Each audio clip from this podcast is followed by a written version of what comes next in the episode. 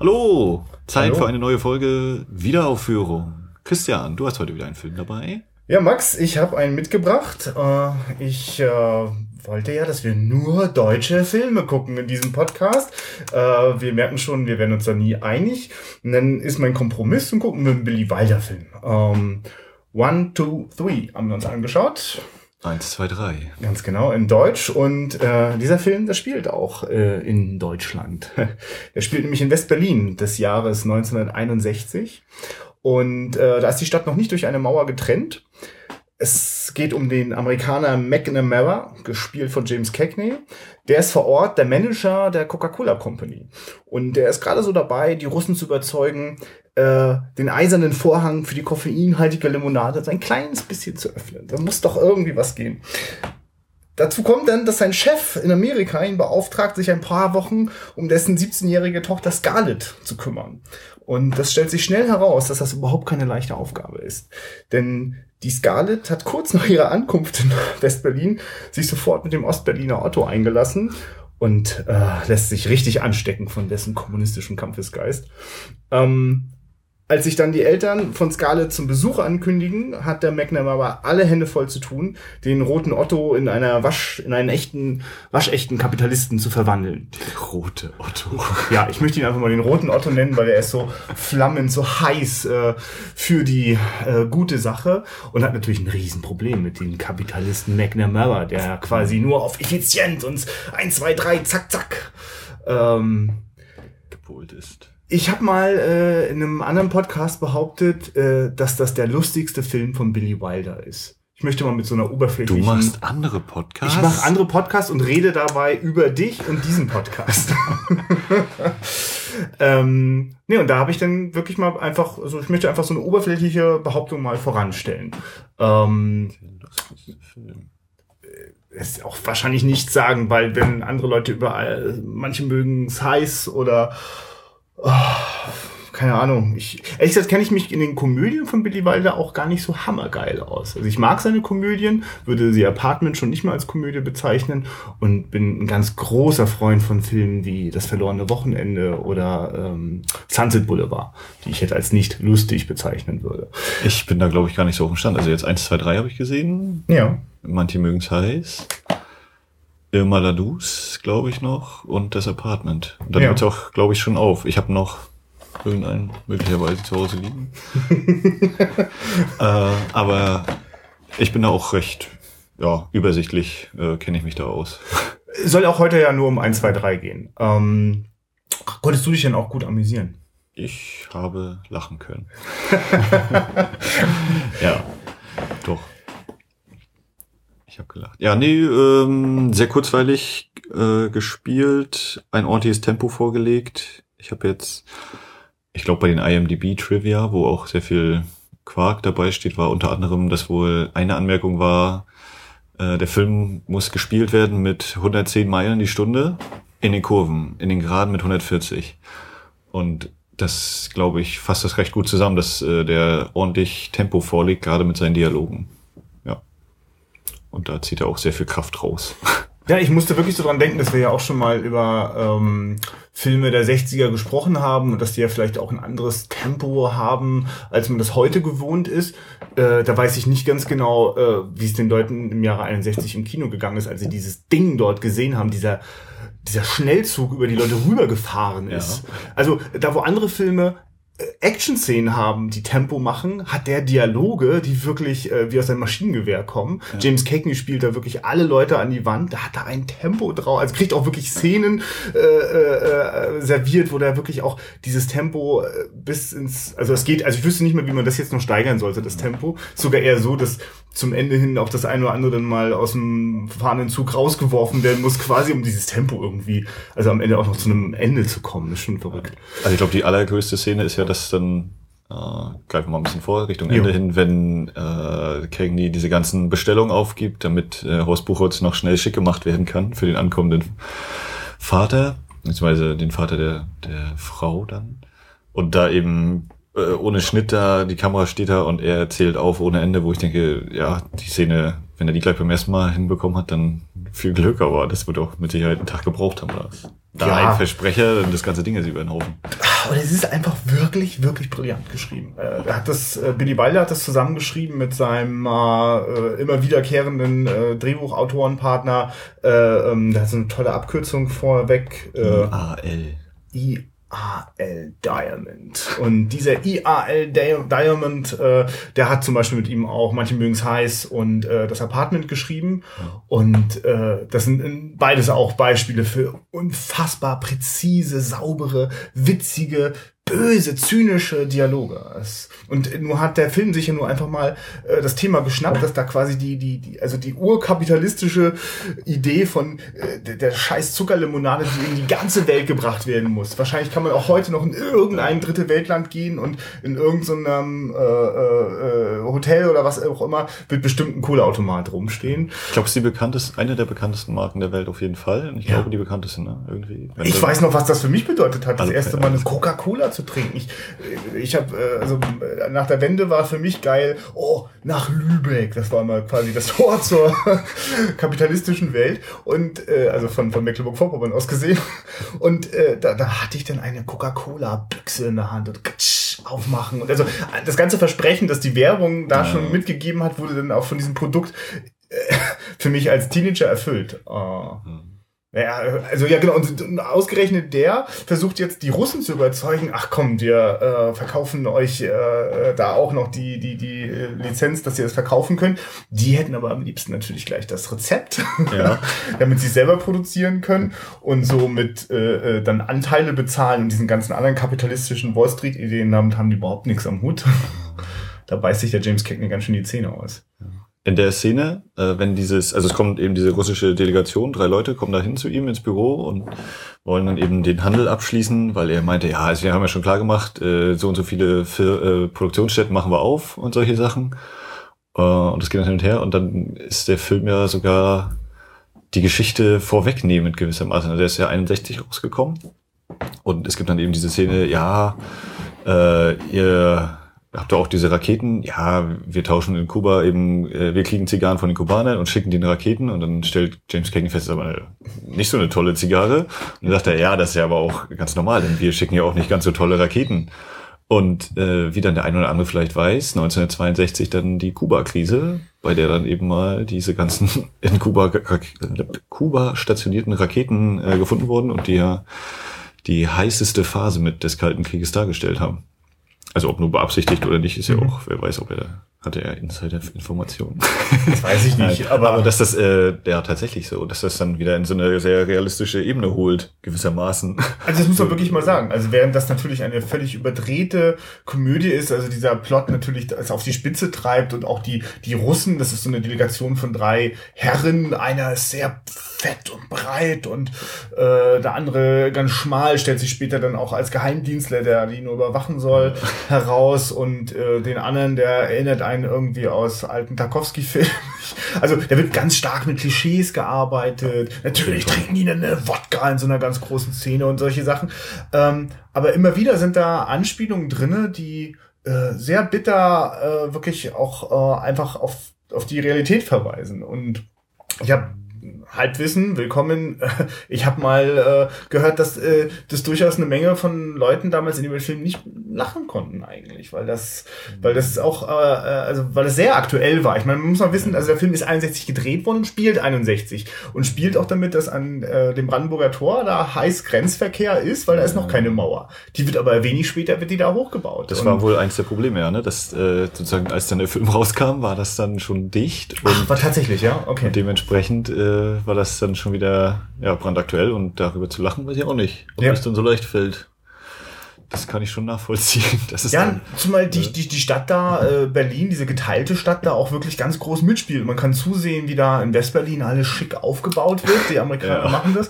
und im Osten ist da eine Ruine an der anderen. Ja. Und die Ruinen sind halt echt. Also der Film ist überwiegend an Originalschau, also äh, in den Außenaufnahmen überwiegend an Schau, äh, Originalschauplätzen gedreht. Das sieht man einfach. Also es kann keine Kulisse der Welt das herrichten. Und äh, war auch total cool für mich mal den Tempelhof äh, Flughafen in Aktion zu erleben. ich Ja, war das vor kurzem war ich mal spazieren auf dem äh, großen Freigelände äh, für die Berliner und ja.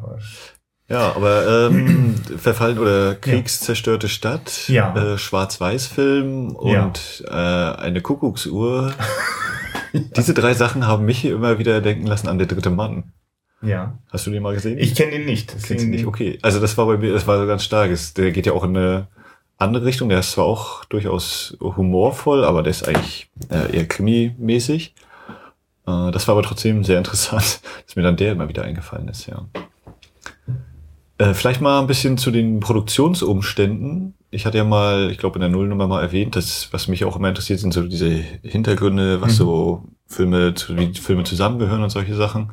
Und wir hatten ja schon drüber gesprochen, dass eben Diamond und Wilder sehr viel auch zusammengeschrieben haben. Und was mir aufgefallen ist, äh, der Film ist von der Mirish Company. Also Walter Mirish war dann wohl mal ganz klar irgendein Produzent. Eine etwas größere Nummer. Und der hatte schon mal mit Horst Buchholz auch zusammengearbeitet, nämlich bei Die glorreichen Sieben. Also die sind auch nicht äh, sozusagen rein zufällig zusammengekommen, sondern da gab es schon äh, bestehende Bekanntschaften mindestens mal, sage ich. Ich weiß jetzt nicht, ob da irgendwelche Verträge waren von wegen Horst Buchholz, wenn du jetzt hier nach Amerika kommst, machst Mhm. du erstmal vier, fünf, sechs Filme nur für die Mirish Company oder so. Aber die waren eben schon mal, die haben schon mal zusammengearbeitet, die kannten sich auch schon. Und äh, wir hatten ja auch schon mal einen Horst Buchholz-Film besprochen. Und dann ist mir ja noch aufgefallen. ich weiß gar nicht, habe ich schon gesagt, dass Horst Buchholz den Otto spielt, den, den ich als den roten Otto Genau, bezeichnet der rote habe. Otto. Also auch ganz toll, weil der Film manchmal auch, äh, also der Film ist, ist englischsprachig äh, im Original, allerdings auch wirklich nur da, wo die Leute tatsächlich Englisch reden. Das heißt, es gibt mal eine einzige Szene, in der Horst Buchholz äh, alleine mit ähm, ostdeutschen äh, Polizisten äh, zu tun bekommt. Da reden die auch komplett Deutsch. Da haben es die Amerikaner dann untertitelt bekommen und äh, äh, ansonsten, gerade James Cagney legt immer einen herrlichen Mischmasch aus Englisch und Deutsch hin. Ja. Aber ich glaube, also das, das war vielleicht das Einzige, was mich dann wieder so äh, bis ja, gestört hat, ist übertrieben. Also ich hatte auch das Gefühl, dass sie sich einigermaßen gut dran halten, so was die Sprachen angeht, dieses Sprachproblem. Und dann ist aber irgendwann mal, wo ich denke, naja, der Otto kann aber verdammt gut Englisch. Dafür, dass er nun der Oberkommunist sein soll und äh, dass er nun nicht zu den ersten Mhm. Sprachen gehört, die man da lernt. Das war bei mir so ein bisschen, ah, aber das ist, äh, das fällt hinten runter letztlich, Ja. weil das gibt's eben. Also, Ist das eigentlich noch vor den glorreichen Sieben? das danach. Ah ja. Ich hatte noch mal geguckt, ich bin mir jetzt wieder nicht mehr sicher, ob 57 oder Ah, ja, 59, okay. Alles klar. Hm? aber die waren davor. Genau. Also, da hat auch wirklich Star-Appeal. Also, Mon, Ja. Mon, Mon P war auch schon, also war eine deutsche Produktion. Ist da wirklich der, das ist wirklich der äh, deutsche James Dean gewesen. Und ist dir noch ein anderer Schauspieler aufgefallen, ja, der ist tatsächlich den wir, noch. Also, äh, den wir ich- schon mal einem anderen Ja, äh, ich- Film hier besprochen haben? Genau, also ich, ich selber bin äh, zum Zeitpunkt der Aufnahme bin ich 32 Jahre alt und bin natürlich mit äh, Winnetou groß geworden. Das war ganz nee, großes siehst du, den meine ich schon gar nicht. Das, Ah! den, jetzt überrasche du mich. Jo, dann erzähl du mir nach, wen du noch kennst. Ja. Ähm, weil äh, einer von den drei Russen äh, wird gespielt von Ralph Wolter. Und Ralph Wolter ist der, der Sam Hawkins spielt in den Winnetou-Filmen. Und du kennst leer, die Winnetou-Filme. Ach, Völlig äh, unerfahren. Der, der ist da halt immer so. Ja, ich, ach, wir, wir brauchen jetzt auch nicht in Winnetou abdriften. Äh, Aha, nee, aber okay, ja. ja, ja, genau. Okay, Woher kennt so. man Leute? Ja, Genau. so, nee, wen, wen kennst du denn da? Ja, jetzt wollte ich dich nämlich Cast? fragen. Äh, James Cagney als äh, Abteilungsleiter hat ja auch einen äh, Sekretär. Und hast du diesen Sekretär erkannt? Ja, ich habe lustigerweise, Schlemmer. ich habe kurz mal gedacht, dass mir der bekannt vorkommt. Wo habe ich Ja, ihn natürlich gesehen? kennst du ihn, denn wir haben doch mal über Schloss Klipsholm gesprochen und da gibt es den Charakter des Karlchen, gespielt von Hans Lothar. Und als ich den Namen im Vorspann sah, dann dachte ich so, oh Gott, jetzt musst du aber aufpassen, wenn er irgendeine kleine Rolle hat. Und dann hat er noch diese relativ Ja. große Rolle und ich denke jetzt halt, ja, das ist also Karlchen. Um gleich nochmal eben die nächste Verflechtung hier mit einfließen zu lassen. Ja, der äh, ist das und er ist ja auch gut zu erkennen. Und an dem Film können wir doch mal vielleicht äh, den wirklich herrlich äh, präzise und auch mit, mit, mit böser Zunge, äh, also herrlich präzise beobachtet und mit böser Zunge wiedergegeben, äh, die Bestandsaufnahme, die Billy Wilder da so eigentlich so mit reinschiebt in diesen Film. Und die Bestandsaufnahme heißt einfach, äh, wie gerade in, in West-Berlin, ne? also die, die, die alliierten Mächte haben da alles gut im Griff und äh, die, die Deutschen arbeiten dort wieder fleißig und sind natürlich alle entnazifiziert.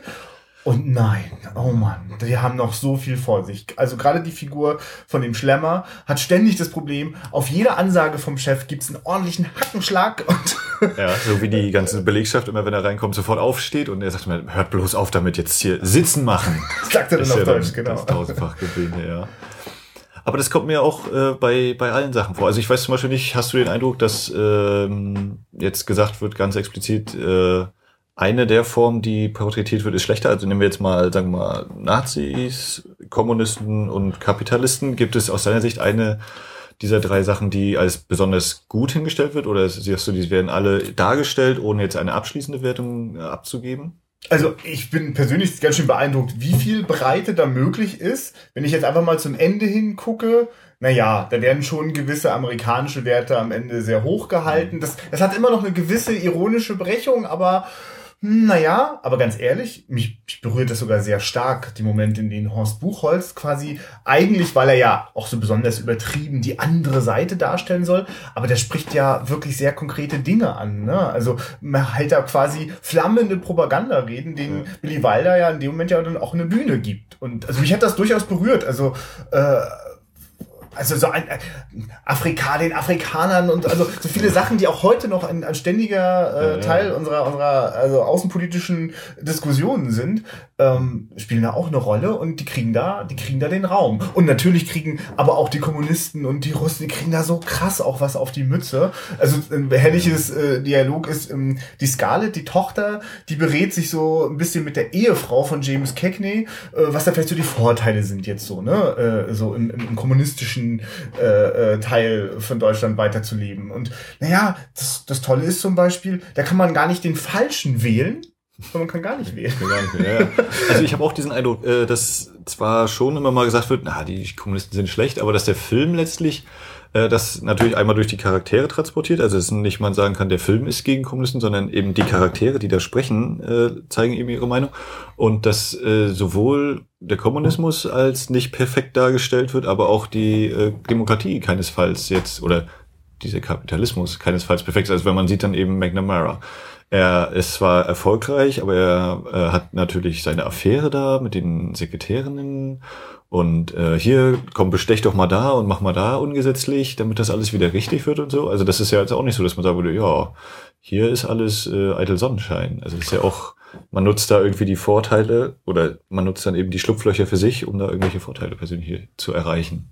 Weil du es gerade ansprichst mit dem Fremdgehen und der Sekretärin. Ähm, ich will mal an dem Beispiel von McNamaras Ehefrau äh, mal deutlich machen, äh, wie wie sauber und, und konsequent auch in den, bis in die Nebenfiguren hinein Billy Wilder der Charaktere entwickelt. Das ist meine ähm, Lieblingsfigur, glaube ich, mit die Ehefrau. Ja. Die fand ich sehr Also gespielt von äh, Arlene Francis. Äh, Finde ich wahnsinnig beeindruckend. Ich kenne sie jetzt gerade nicht sofort aus einem anderen Film, mir kommt sie bekannt vor.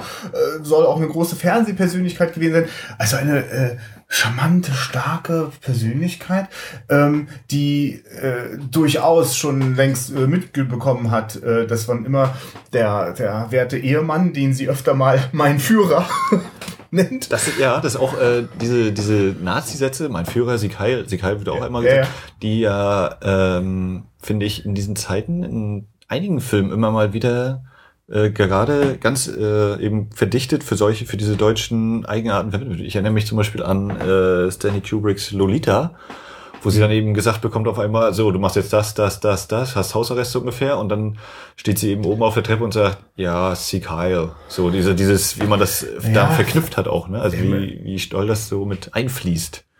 Ja, das muss das für, für, für ganze Generationen ist das unfassbar prägend gewesen, die, äh, was da was da aus Deutschland gedrungen ist und gleichzeitig äh, jetzt in Ostdeutschland, äh, jetzt in, in Deutschland äh, die Leute ja auch alle diesen Maulkorb haben und äh, wir machen jetzt ja alles richtig und äh, äh also das sozusagen ja auch ein Spiel mit mit dem mit dem Verbotenen oder dem hm. dem, dem, dem, dem, dem Schrecken ist. Ähm, ja. Und gleichzeitig, also in dem Moment, wo eine Ehefrau auch sagt, mein Führer ja auch sowas drinne steckt, wie ja klar, in uns allen steckt diese, diese, diese, diese dunkle und, und böse Seite. Und natürlich, so schlimm wird es nie, aber. Na gut, ich zurück nochmal zu der Ehefrau. Ähm, die, äh, die weiß also, dass der, der Mann, immer wenn er sagt, er muss jetzt mal wieder ein bisschen Deutschunterricht nehmen, ne, macht er bei der Sekretärin. Die witzeln zwar immer, dass äh, Fräulein ja mit, mit Umlaut gesprochen wird. It's not Fräulein, it's Fräulein. Genau. Mit Umlaut.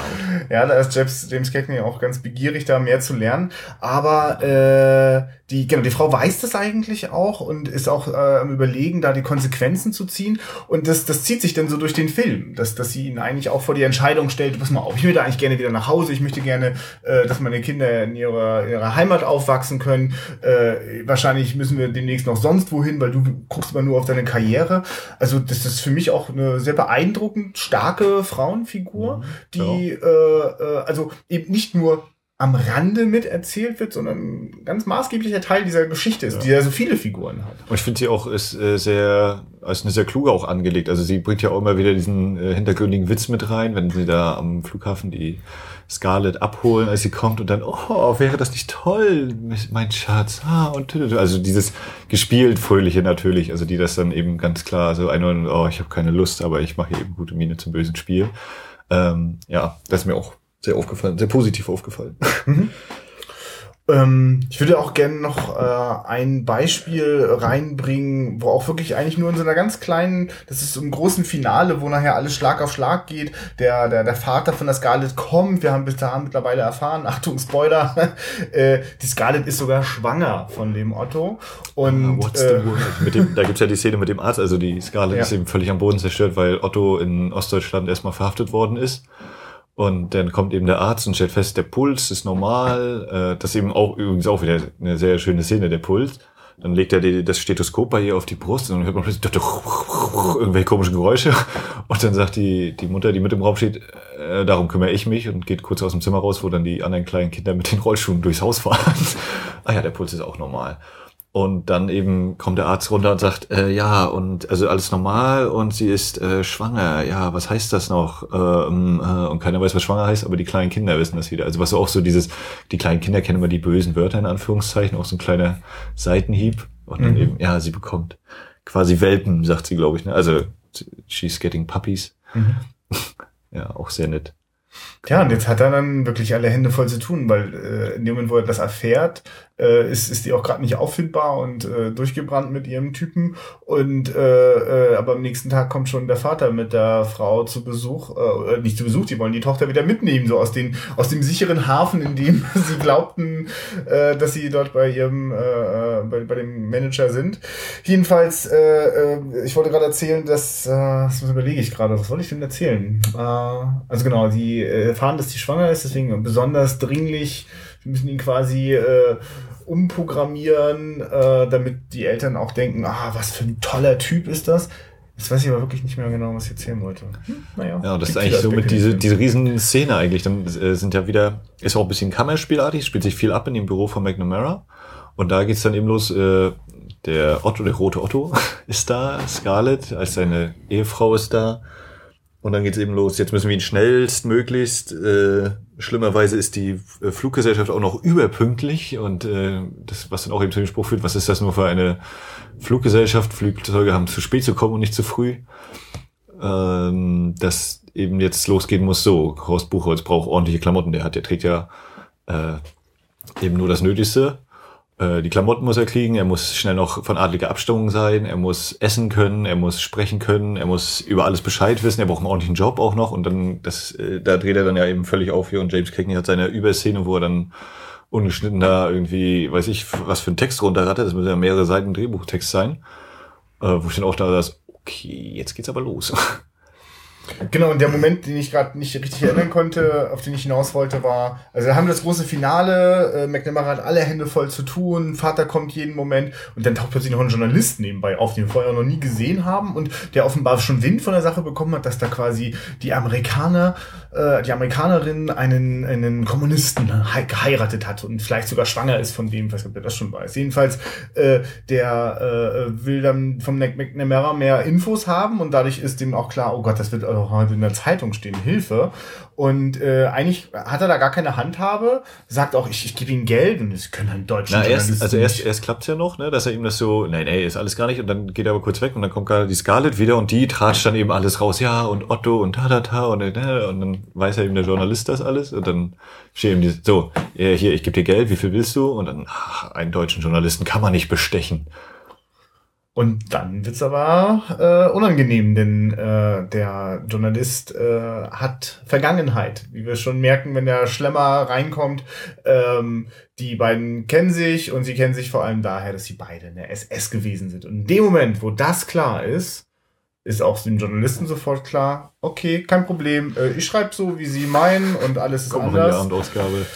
Und äh, wie da, also das ist dann auch so viel zu dem Thema gewesen, also zu dem Thema, dass der Journalist da aufkreuzt. Ähm, aber äh, das ist das, das große äh, Ding, das sich die ganze Zeit durch den Film durchzieht. Immer wieder zu schauen, wie gehen wir eigentlich äh, äh, wenige Jahre nach äh, dieser unfassbaren Katastrophe äh, des Dritten Reichs, wie gehen wir damit um? Wie, wie die Menschen sind ja alle noch da, also sie sind ja jetzt nicht plötzlich ausgelöscht. Und äh, klar, sie, wir, die jetzt ist quasi nicht mehr Adolf Hitler an der Macht und wir machen jetzt diese bösen Sachen nicht mehr. Aber die Menschen haben ja immer noch ihre Überzeugungen und müssen irgendwie damit umgehen. Oder äh, es gibt auch jede Menge Schuldige, die nie zur Rechenschaft gezogen worden sind. Und wie das so unterschwellig immer noch alles eine Rolle spielt, äh, das finde ich sehr beeindruckend, dass der das in so eine, in so eine Komödie mit einbaut. Und auch recht äh, leicht ja irgendwie doch aufbereitet. Äh, das ist ja auch bei dem Schlemmer, ist ja auch vorher eine Szene, wo dann eben kommt, äh, wo McNamara ihn quasi zur Rede stellt, sie waren doch auch im Krieg und so. Nein, nein, ich war im Untergrund. Ja, weil, gegen wen haben sie gekämpft? Ich gar nicht gekämpft. Ich bin im Untergrund mit der Bahn gefahren. Ich war Bahnfahrer. Ich habe überhaupt nicht mitgekriegt, was da oben los ist. So. Genau, das haben die uns gar nicht erzählt. Also, Davon wussten wir ja überhaupt nicht. So dieses, ne, diese verschiedenen Perspektiven, die man da eben haben kann. Und dann auch mit dem SS, wo er dann sagt, ja, natürlich kannte ich ihn. Er war mein, er war sozusagen der Küchenchef. Ich habe gekocht und ja, also alles sozusagen immer diese harmlosen Sachen. Ob das wirklich so war? Mhm. Ja, genau. Und das wird also alles die ganze Zeit einfach noch parallel miterzählt. Äh, Finde ich schon eine sehr, sehr beachtliche Leistung. Der Film ist irgendwie 100, 150 Minuten nicht ganz lang. Nee. Äh, nicht 150, Entschuldigung, Oh, äh, knapp über 110. Äh, ja, guck doch jetzt mal nach. Die DVD sagt 104 Minuten. 104 Minuten ist doch der. Wahnsinn. Also ich Ja. finde das, also das, das ist so rasant und äh, so so äh, berührend, witzig, äh, beißend auch immer wieder in, in, in seinen Aussagen. Gibt einen tollen Moment, da äh, feiern die Russen gerade ganz doll und äh, gucken da der einer Frau, zu der wir vielleicht gleich noch ein bisschen näher kommen, äh, der Sekretärin von McNamara, gucken die beim Tanzen zu, weil McNamara hat sie als äh, überzeugendes Mittel äh, in den Ring geworfen. Jedenfalls äh, äh, werden sie so ganz doll feiern und tanzen. Da gibt es ein Bild, wo wir sehen äh, Khrushchev, genau. Und das Bild wackelt, wackelt und der Rahmen ist auch ganz äh, unruhig und plötzlich rutscht das Khrushchev-Bild runter und den sehen wir Stalin. also es ist also auch äh, dieser Seitenhieb, das äh, äh, egal auf welche Seite man gerade schaut, äh, wir alle versuchen da ständig einfach das, das Vergangene schnell einfach überzukleistern und doch ist doch immer noch da. Wir können es doch nicht einfach wegmachen. Das kommt ja auch bei dem einen Dialog, glaube ich, durch, ne? Was hat Dings mit Trotzki gemacht und so und so, wo die Russen dann mit ihm im Dialog sind, so auch eben dieses, naja, alle haben eben, äh, jeder macht so, wie es gerade, wie der Wind gerade weht, so ungefähr. Ja. Das ist ein Fähnchen, ja. Da kann ich mir schon vorstellen, dass da die anderen Leute im Jahre 61 im Kino gesessen haben. Da ist gerade die Mauer gebaut worden. Äh, Also man wusste, das wird sich alles noch sogar viel stärker verschärfen. Der Kalte Krieg steht quasi vor der Haustür. Übrigens interessant, dass äh, McNamara ist ja zu dem Zeitpunkt auch Oh ja, gut, ja. äh, US-Außenminister gewesen oder seit 1960, glaube ich, hatte ich Ja. gelesen äh, Ja. in dem schnellen Wikipedia. Das ist ein weiterer von diesen beißenden Witzen. Der, der, der kapitalistischen Hauptfigur, den Coca-Cola-Manager von West-Berlin, äh, den Namen des amerikanischen Außenministers zu geben, das ist einfach grandios. Ich Also- habe gelesen, der war, also der McNamara war vorher oder der erste Ford-Manager, der nicht aus der Ford-Familie stammte, zwei Jahre vorher oder so. Ich überlege gerade, ob der übrigens Außenminister zu der Zeit war oder war der da, Ab 60, äh, 60 ach bis so. 68 hatte ich gelesen. weil er ja im Vietnamkrieg war, doch Verteidigungsminister. Na gut, okay. Also, Darf er- ja, darf er also, sein. ist, ähm, wer mal mehr über äh, den McNamara, den echten, äh, den Politiker, den amerikanischen erfahren möchte, ich kann da sehr den Dokumentarfilm Fog of War äh, empfehlen von Errol Morris.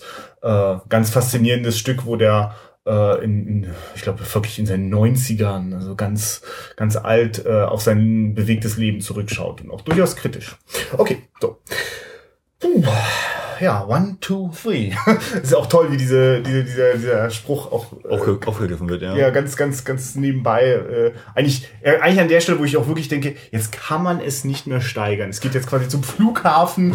Äh, wir haben äh, den Otto schon fast komplett umgepult. Der, der, der ist schon fast äh, äh, Kapitalist und eigentlich äh, auf deren Seite, aber die Hosen sind noch nicht ganz fertig. die werden noch im Auto genäht. Das Auto wird während der Fahrt angemalt ah. mit dem neuen Adelswappen, was ihm jetzt äh, zusteht angeblich, weil er adoptiert wird. Was für Idee. Aber dieses 1, 2, 3 sagt, glaube ich, James Cagney zuerst einmal irgendwann im Büro. Also das kann und das sein, war bei dem ersten Auf... Ich weiß nicht mehr, ich, ich meine, ja. das wäre Mitte des Films oder so. Und das äh, Horst Buchholz sagt das eben gegen Ende dann, 1, 2, 3. Und das ist für mich auch so ein Zeichen, wie er dann eben in die neuen, als ja. in dem Kapitalismus aufgeht, ja. quasi. Auf jeden Fall. Das heißt, diese Punkt sieht. Äh, ich habe mir hier noch notiert, Autorenfilm in Anführungszeichen, ja. weil Billy ja. Wilder bei diesem Film nicht nur Regie geführt hat und wir hatten ja auch schon darüber gesprochen, dass er das Drehbuch zusammen mit Mr. Diamond geschrieben mhm. hat. Und zudem wird er auch noch mit als Produzent geführt. Und ähm, ich bin jetzt nicht derjenige, der sagt, ich gucke gerne Autorenfilme oder solche Dinge, aber äh, eine Bezeichnung für oder eine halbwegs Definition für Autorenfilm ist ja dieses, der Chef ist gleichzeitig Schreiber, Produzent und Regisseur. Das sozusagen alles, die kreative Führung sozusagen wirklich komplett quasi in seiner Hand liegt. Mhm. Ja. Ja, es ist, es ist, er ist ganz klar äh, einer von den ganz wenigen äh, äh, Filmemachern, die in der Zeit in Amerika auch wirklich offenbar ihr Ding machen konnten. Also ich habe zumindest nie gelesen, dass Billy Wilder ganz furchtbar frustriert war. Also der hat da auch alle seine Kämpfe gemacht, aber der hat schon äh, sehr, also das zieht sich ja auch durch, durch sein ganzes Werk. Also sind ja auch wiedererkennbar. Also so wie es den Lubitsch-Touch gibt, äh, gibt es auf jeden Fall auch den Wilder-Touch. Ja. Ich habe übrigens gelesen, dass Billy Wilder auch mal für Ernst Lubitsch irgendwie ein Drehbuch geschrieben hätte ohne das jetzt weiter zu verfolgen. Ja, ja, also äh, vielleicht mal eine kleine Buchempfehlung. Ähm, es gibt ein Buch, das äh, von äh, einem gewissen Cameron Crowe, äh, Regisseur von Filmen wie ähm, äh, Almost Famous und äh, und noch vielen anderen tollen Filmen. Aber ich Almost, nicht auch ähm, na, wie heißt denn der mit äh, Tom Cruise? Ah, da komme ich gleich drauf. Jinjajo. Ja, vielleicht äh, liefern wir das dann äh, in der Beschreibung auf dem Blog ja. nochmal ein bisschen ja, genau. Ähm, Cameron Crowe, ähm, Vanilla Sky zum Beispiel ist auch ein Film, den Cameron Crowe gemacht hat, auch wenn das nur auch ein Remake war. Cameron Crowe hat ein Buch äh, herausgebracht, äh, das ist eine Interviewsammlung, äh, äh, die heißt, äh, das Buch heißt so treffend, äh, hat es Spaß gemacht, Mr. Wilder. Und ist durchaus auch ein bisschen als äh, Hommage äh, zu verstehen in der Form, äh, wie auch François Truffaut den Alfred Hitchcock gefragt hat, äh, wie haben sie das gemacht? Und ähm, ja, Billy Wilder äh, gibt da sehr äh, umfangreich Auskunft und da kann man bestimmt auch herausfinden, ähm, wie der Wilder so getickt hat und für wen er noch so gearbeitet hat. Mhm. Jo. Ähm, einen Punkt habe ich noch bei mir hier auf dem Zettel. Und zwar diverse Anspielungen, Zitate, Anlehnungen an andere Filme. Ist dir da groß was aufgefallen? Oder hast du mal Momente gehabt, wo du dachtest, das ist jetzt aber so irgendwie hingedreht, das ist doch bestimmt irgendein, gibt's irgendeinen Hintergrund oder so? Hast du da Momente äh, gehabt? Ich glaube, du willst auf was anderes hinaus. Ich will nur kurz dann einwerfen, äh, ähm, ich musste öfter an Dr. Strangelove denken, weil mhm. äh, auch dieser Film, ich ein paar Jahre später gemacht, äh, auf ganz ähnliche, bösartig, komische und irgendwie bleibt dann doch so ein Kloß zurück. Da ist der Kloß auch noch ein bisschen größer. äh, also aber daran, also manchmal, also erreicht äh, wirklich One, Two, Three äh, äh, diesen, diesen, diesen präzisen, klinischen Blick, der der, der, in dem auch, dem ja auch automatisch ein gewisser Humor innewohnt. Wenn man sich so drauf schaut, ist das ja auch einfach absurd. Äh, okay, aber nee. Also ich hatte zum Beispiel die Szene, es kommen gegen Ende des Films in McNamara's Büro drei Polizisten vorbei. Mhm. Und der Polizist oh ja. äh, spricht ihn plötzlich ganz komisch an und mhm. bewegt sich total komisch. Und ich dachte schon, mhm. sag mal, also das ist äh, doch jetzt, das muss ja irgendeinen Hintergrund haben. Ja, also ich wusste aber nicht welchen. Ja. Und in der IMDb, in den Trivia-Anmerkungen, äh, war dann eben dabei, dass der Schauspieler äh, quasi irgendeine der James Cagney-Rollen, die ich nicht gesehen habe, quasi ihn da selber äh, spielt sozusagen. Also da Cagney muss irgendwann mal so diese Sätze wahrscheinlich auch in dieser Form mit den komischen Bewegungen Ja. gespielt haben. Habe ich nicht erkannt. So, das hat mich natürlich, aber Ja. äh, eine Sache habe ich nicht übersehen, und zwar, als Cagney in seinem Hause ist und gerade mitkriegt, die ist schwanger und die Eltern kommen. Ja. Und dann sagt er, Mother of Mercy, is this the end of Rico?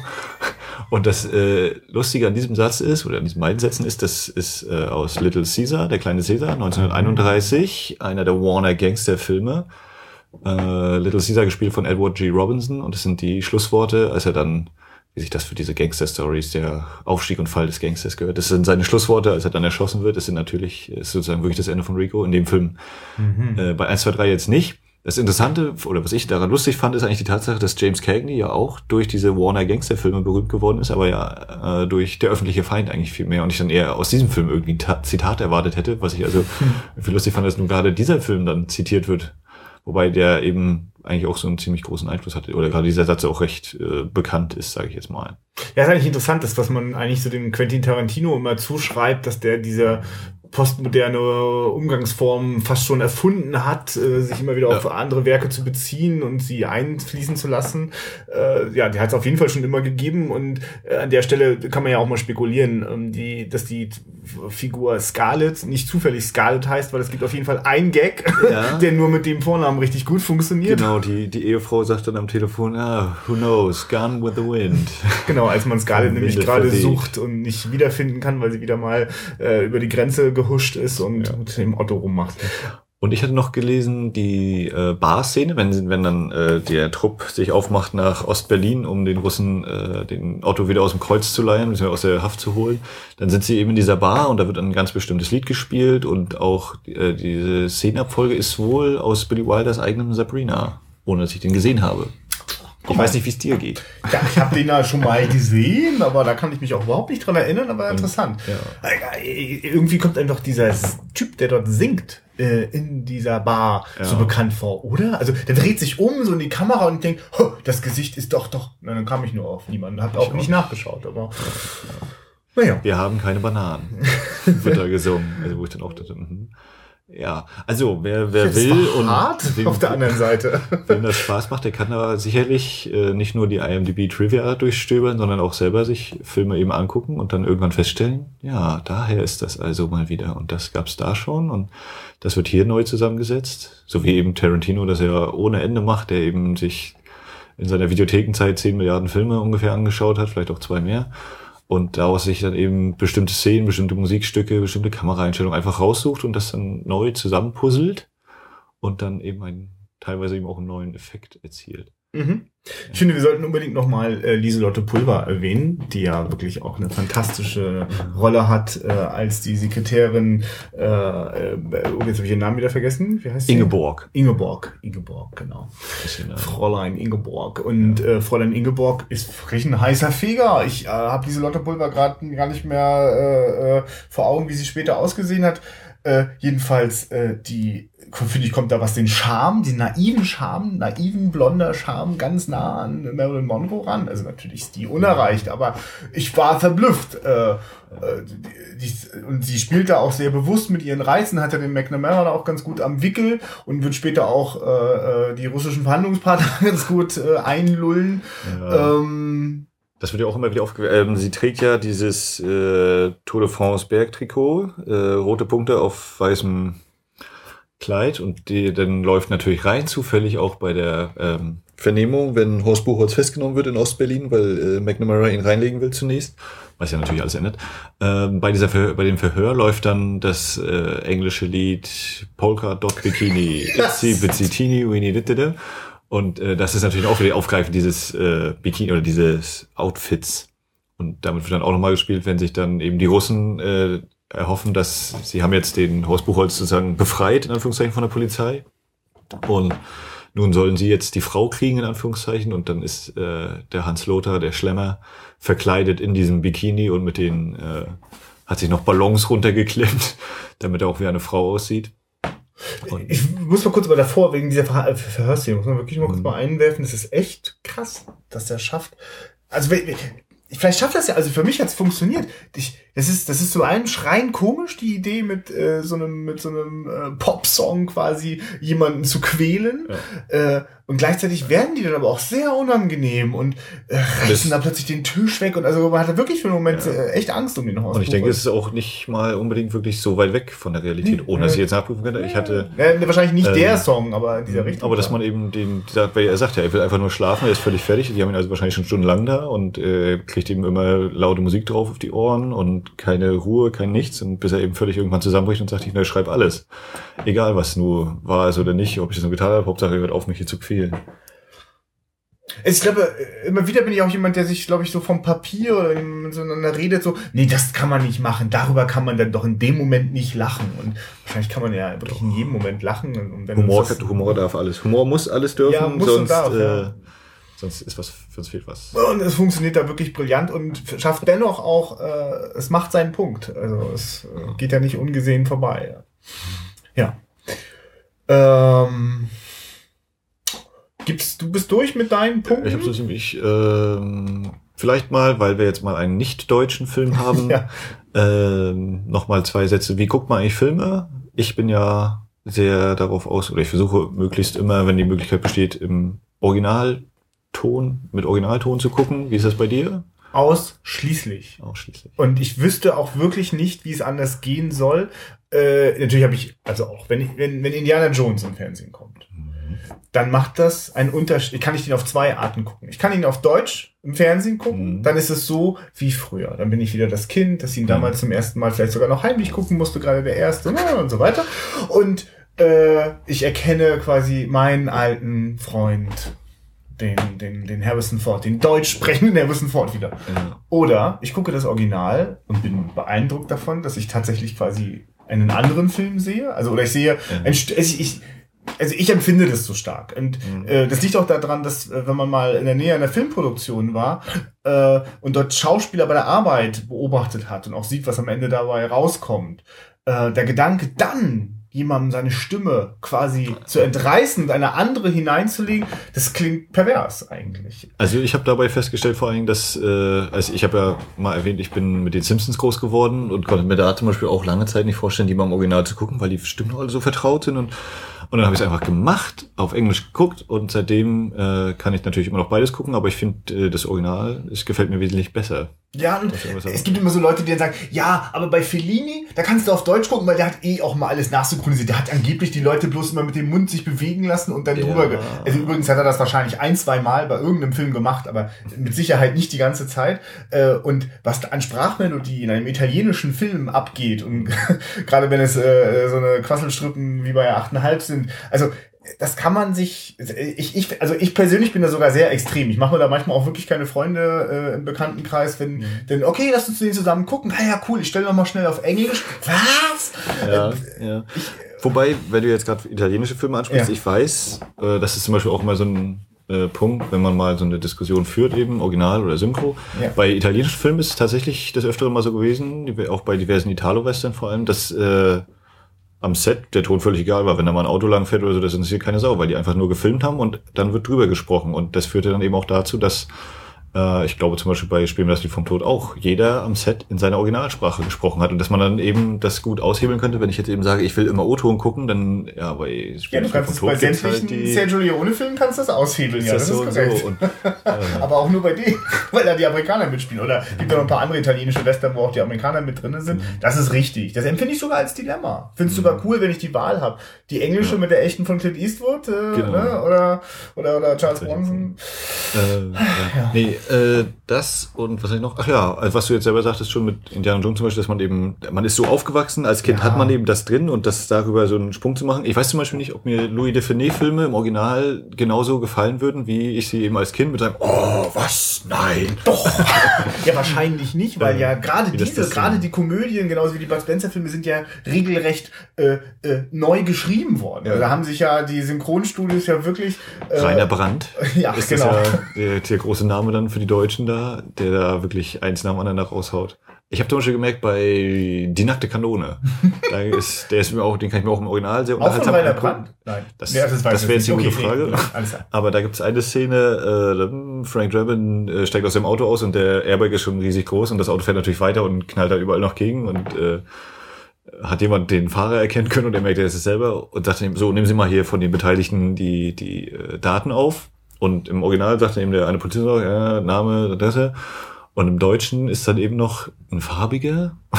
Und der sagt dann, ja, wie heißen Sie? Whitey Weissmann. Und das sagt er nur im Deutschen. Im Englischen ist da eben nichts zu hören. Und das finde ich zum Beispiel eine sehr lustige Ergänzung, die aber auch passt. Und äh, ja, es ist nicht leicht. Ich gucke auch lieber im O-Ton, weil ich vor allem auch gemerkt habe, ja, eine Stimme, die gehört einfach dazu zum Schauspiel. Wenn man dann eben äh, auch selbst wenn man im Deutschen eine passende Stimme findet oder so für Schauspiel, ne? Also ich finde auch sehr Die sind viele verwöhnt, Synchronsprecher- das sind großartige Leute. Also, äh, dass das auch nicht falsch verstanden wird. Also ich äh, finde, dass, also wer, wer mal äh, sich in anderen, gerade in anderen osteuropäischen Ländern mal angehört, äh, vor allem halt, wie dort Filme übersetzt werden, das ist dann schon krass. Also da wird dann manchmal auch an Sprechern gespart und dann wird manchmal Der auch einfach nur Lektor. gesammelt. Ja, ja, Ja, genau. das Das, ist schon eine- krass. ja. Also insofern danke, dass wir uns so viel Mühe geben, schon seit so vielen Jahrzehnten, äh, dass es sogar mich denn auch schmerzt, wenn dann der Weiße Hai mit einer neuen deutschen Synchro dann rauskommt oder so. Mhm. Das ist- das ist dann schon scheiße, das geht nicht.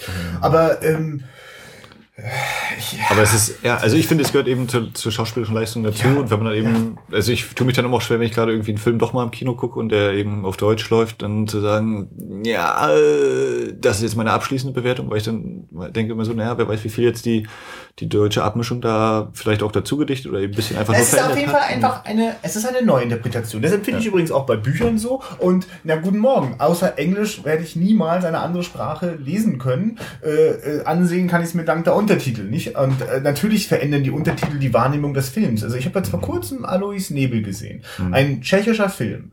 Und äh, den habe ich in der tschechischen Originalfassung mit deutschen Untertiteln mir angeschaut. Der ist extrem visuell, wird jetzt auch gar nicht so viel erzählt. Und eigentlich jedes Mal, wenn man die Untertitel mitliest, ist das eine Ablenkung von dem Bild. Und dann ist der Film auch noch schwarz-weiß und also die Untertitel verschwimmen dann manchmal fast mit dem Bild. Und das ist schon nicht unproblematisch. Aber das Interessante ist, bei der Vorführung ist was schiefgelaufen. Die ersten fünf Minuten liefen versehentlich auf Deutsch. Und das fängt so an mit so einem Off-Sprecher. Und jetzt liefen sie danach dann einfach, lief es nochmal von vorne. Ich habe diese fünf Minuten dann plötzlich im direkten Vergleich erleben dürfen. Und ich möchte mich der, der besonderen Sprachmelodie, der Film kommt aus Tschechien, und der wird dann tschechisch gesprochen und das ist, ich möchte das nicht anders auf, auch wenn ich beim Trickfilm quasi nicht das Synchronproblem habe. Etwas, was ich übrigens, ein, ein anderes Argument, was ich, ich ertrage das definitiv auf gar keinen Fall bei englischsprachigen Filmen, bei einer Synchro zuzugucken, wie das alles vorne und hinten nicht hinhaut. Das ist furchtbar. Ja. Also weißt du, wenn jemand Fuck sagt und darüber sagt jemand Scheiße oder Ficken oder was auch immer, das geht nicht. Also, ja, sorry. Äh, außerdem habe ich irgendwann mit 14 einfach mal äh, Scarface gesehen und äh, bin total ausgeflippt. Äh, das, das lässt sich einfach nicht mehr übersetzen, was da an Schimpfwort Akrobatik rauskommt. Und eine Problematik, die natürlich auch bei 1, 2, 3 vor allem auftritt, wo ich dann auch immer jedes Mal denke, äh, wenn ich den jetzt auf Deutsch gucke, wie klappt denn das da überhaupt mit diesen Sprachwitzen? Es wird platt gemacht. Ein aktuelles Beispiel, wo es, also relativ aktuell, es ist eine Katastrophe. Der kam vor kurzem im Fernsehen. Carlos, ein wirklich grandioser, über vier Stunden langer Film über äh, Carlos Sanchez, diesen abgedrehten Terroristen, der mit den Deutschen gemeinsame Sache gemacht hat. Und in dem Film wird Deutsch, Französisch, äh, äh, äh, Spanisch natürlich, äh, ich, Italienisch, ich komme gar nicht auf alle Sprachen, wird ganz viel durcheinander gesprochen und äh, in, es gibt eine deutsche Synchronfassung, die fast alle diese Sprachverwirrungen äh, äh, Verwirrungen platt macht. Hm. Das ist, das macht was kaputt. Das macht vor allem das auch, äh, äh, naja, ich, Ja, da gibt es sehr viele Erlebnisse. Also, äh, zum Beispiel die interessantesten Sachen hatte ich. Einmal meine Schwester hatte mal einen Austausch ja in Amerika gemacht und stirb langsam geguckt. Und die guckten eben und guckten und ganz plötzlich guckten auch äh, ihre Gastfamilie sie ganz großen Augen an. Was hat er gerade gesagt? Und meine Schwester, wieso, was hat er denn gesagt? Natürlich, weil die äh, Bösewichter ja im Original Deutsche sind und dann auch zugeben sehr radebrechende deutsche Sätze sprechen. Shoot der Glas, ne? Und äh, also wo sie dann auch dachte, äh, was, wieso, was war jetzt? Und das geht ja auch bei, äh, bei der deutschen Synchronfassung von Stirb langsam auch verloren. Da sind die, glaube ich, einfach mal Terroristen und keine deutschen Genau, Terroristen mehr. das ist ja. Hans Gruber.